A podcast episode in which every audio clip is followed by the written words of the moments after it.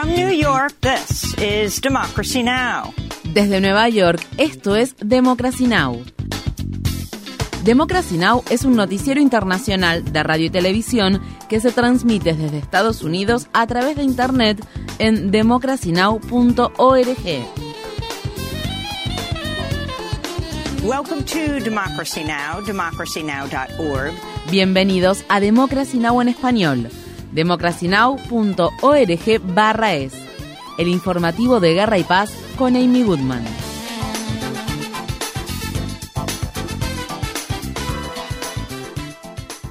Decenas de palestinos han muerto después de que Israel reanudara el bombardeo contra la franja de Gaza y pusiera fin a una pausa de una semana que se acordó para facilitar el intercambio de rehenes retenidos en Gaza por prisioneros palestinos encarcelados en Israel. La organización Hamas respondió disparando una serie de cohetes hacia el sur de Israel. La ONU advierte que la reanudación de los ataques pone en riesgo miles de vidas inocentes. Desde el 7 de octubre, los bombardeos israelíes han causado la muerte de más de 15.000 palestinos palestinos, incluidos 6.100 niños y niñas. Israel ha ampliado su campaña militar para atacar zonas del sur de Gaza, donde aviones israelíes han estado arrojando panfletos en los que se advierte a la población sobre la necesidad de evacuar las áreas cercanas a Han Yunis debido a que esa ciudad se ha convertido en una zona peligrosa de combate. Anteriormente, Israel obligó a cientos de miles de personas a abandonar el norte de la franja de Gaza y dirigirse hacia el sur del enclave palestino. Pocas horas antes antes de que expirara la tregua, los residentes de Han Yunis buscaron entre los escombros de sus antiguas viviendas los objetos personales que pudieran rescatar.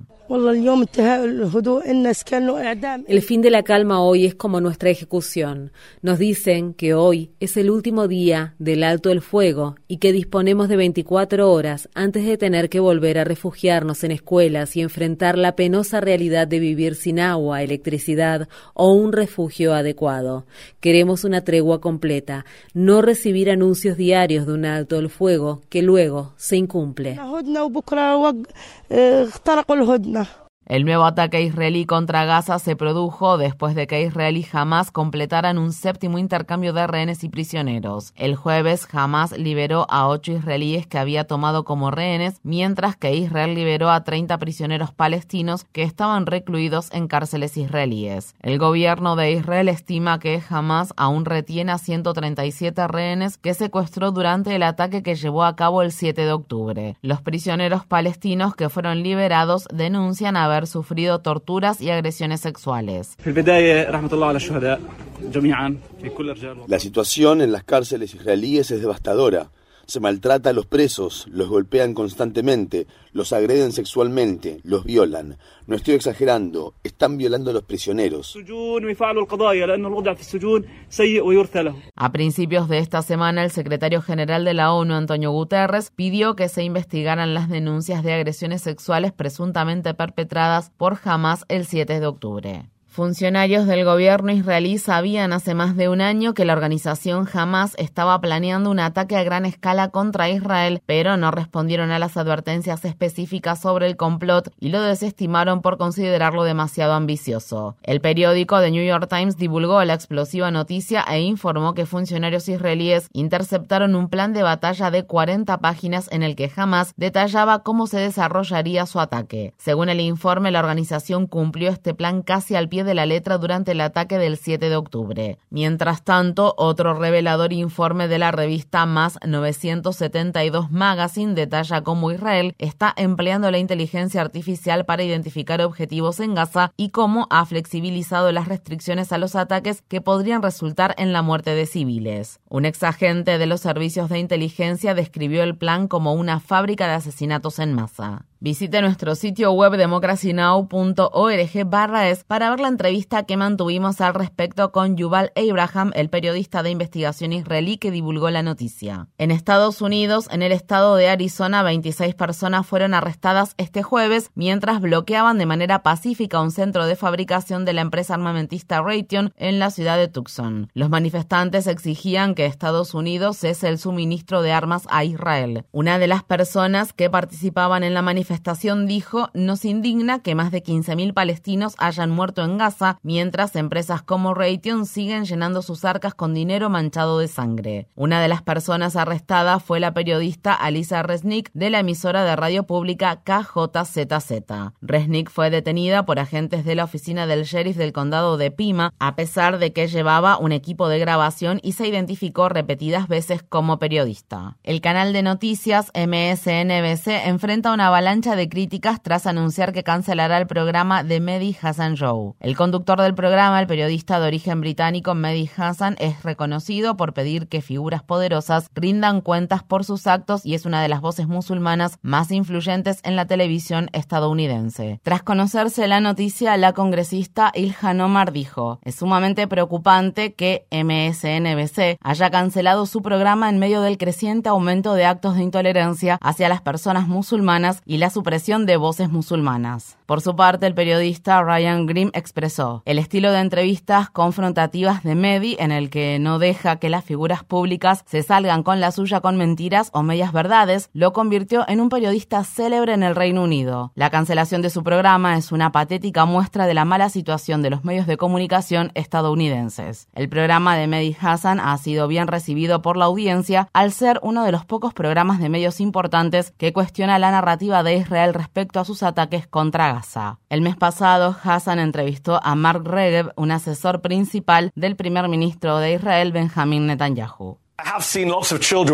He visto con mis propios ojos cómo sacaban de los escombros a muchos niños y niñas. Entonces, porque esas son las imágenes que jamás quiere que se vean. Eso es exactamente lo que quiero decir, Mehdi. Y también porque están muertos, Mark. También. Pero también son personas a las que su gobierno ha matado. ¿Lo reconoce? ¿Verdad? ¿Han matado a niños y niñas o lo niega? No, no lo reconozco. No lo reconozco. No lo reconozco. En primer lugar, no se sabe cómo murieron esas personas, esos niños. La Corte Suprema de Rusia prohibió el activismo a favor de la comunidad LGBTQ en una decisión histórica que Amnistía Internacional calificó de vergonzosa y absurda. El fallo del alto tribunal ruso, que alega que el movimiento internacional LGBTQ es extremista, podría agravar aún más la situación de vulnerabilidad de esas comunidades. Estas fueron las palabras expresadas por la activista transgénero Ada Blackwell. Me escapé de un campamento de conversión sexual hace un poco más de medio año. Me secuestraron, intentaron curarme durante un año, intentaron convencerme de que no era una mujer transgénero. Fracasaron, de hecho. Luego de la implementación de este fallo, ya no podré hablar sobre la terapia de conversión. Me lo prohibirán porque eso se asociará con el tema LGBT. No voy a poder ayudar a un gran número de personas.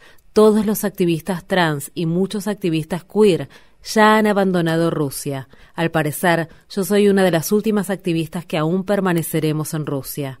¿Qué haré ahora? La única opción que me queda es irme. La Organización Meteorológica Mundial informa que es prácticamente seguro que 2023 se convertirá en el año más caluroso de la historia y advierte que aumentarán los incendios forestales, las inundaciones, el derretimiento del hielo, las olas de calor y otras condiciones climáticas extremas. Desde principios de año, la temperatura media global de la superficie terrestre ha subido unos 1,4 grados Celsius por encima de los niveles preindustriales. Eso constituye solo una décima de grado por debajo del límite objetivo de 1,5 grados Celsius en el aumento de la temperatura global establecido en el Acuerdo de París sobre el Cambio Climático de 2015. El secretario general de las Naciones Unidas, Antonio Guterres, anunció los hallazgos el jueves en el marco de la Conferencia de las Naciones Unidas sobre el Cambio Climático denominada COP28 que comenzó a celebrarse en Dubái. Estamos viviendo un colapso climático en tiempo real y el impacto es devastador. Tenemos la hoja de ruta para limitar el aumento de la temperatura global a 1,5 grados Celsius y evitar las consecuencias más graves del caos climático. Pero necesitamos líderes que en esta COP28 den el pistoletazo de salida a una carrera destinada a mantener vivo ese límite de 1,5 grados.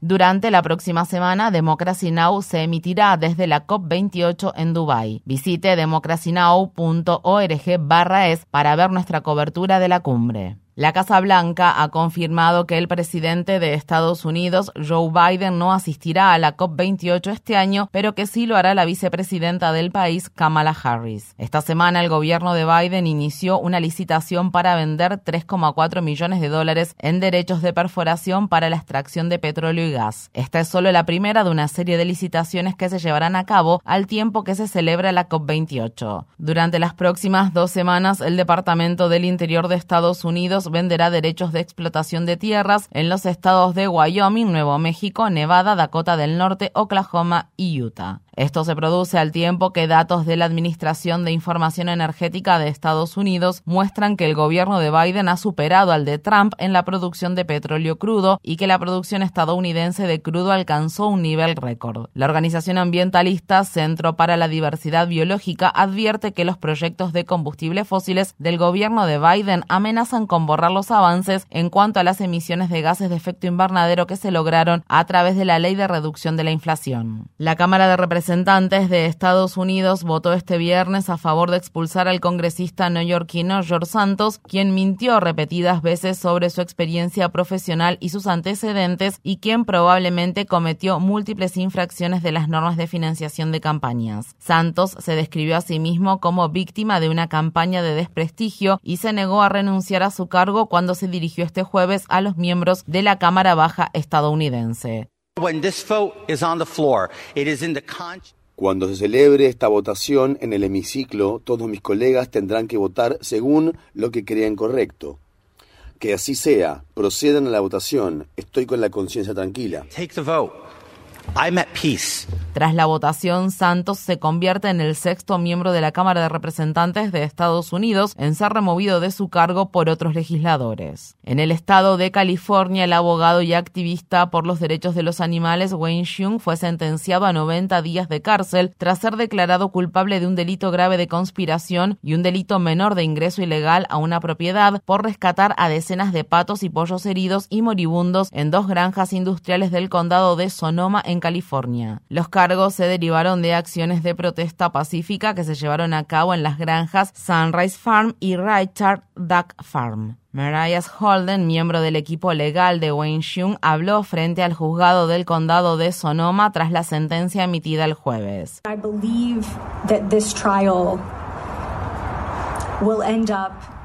Creo que este juicio terminará formando parte del libro sobre la liberación animal cuando se escriba ese libro. Le agradezco mucho a Wayne por el sacrificio que ha hecho, la injusticia de que un ser humano sea encerrado en una jaula por un supuesto crimen compasivo, por rescatar a otros seres sensibles de las jaulas, no pasará desapercibida en el mundo. Wayne Shun es cofundador de Direct Action Everywhere, una red global de defensores de los derechos de los animales. Visite nuestro sitio web democracynow.org es para ver las entrevistas que mantuvimos con Shun. Infórmate bien. Visita nuestra página web democracynow.org es. Síguenos por las redes sociales de Facebook, Twitter, YouTube y SoundCloud por Democracy Now! es.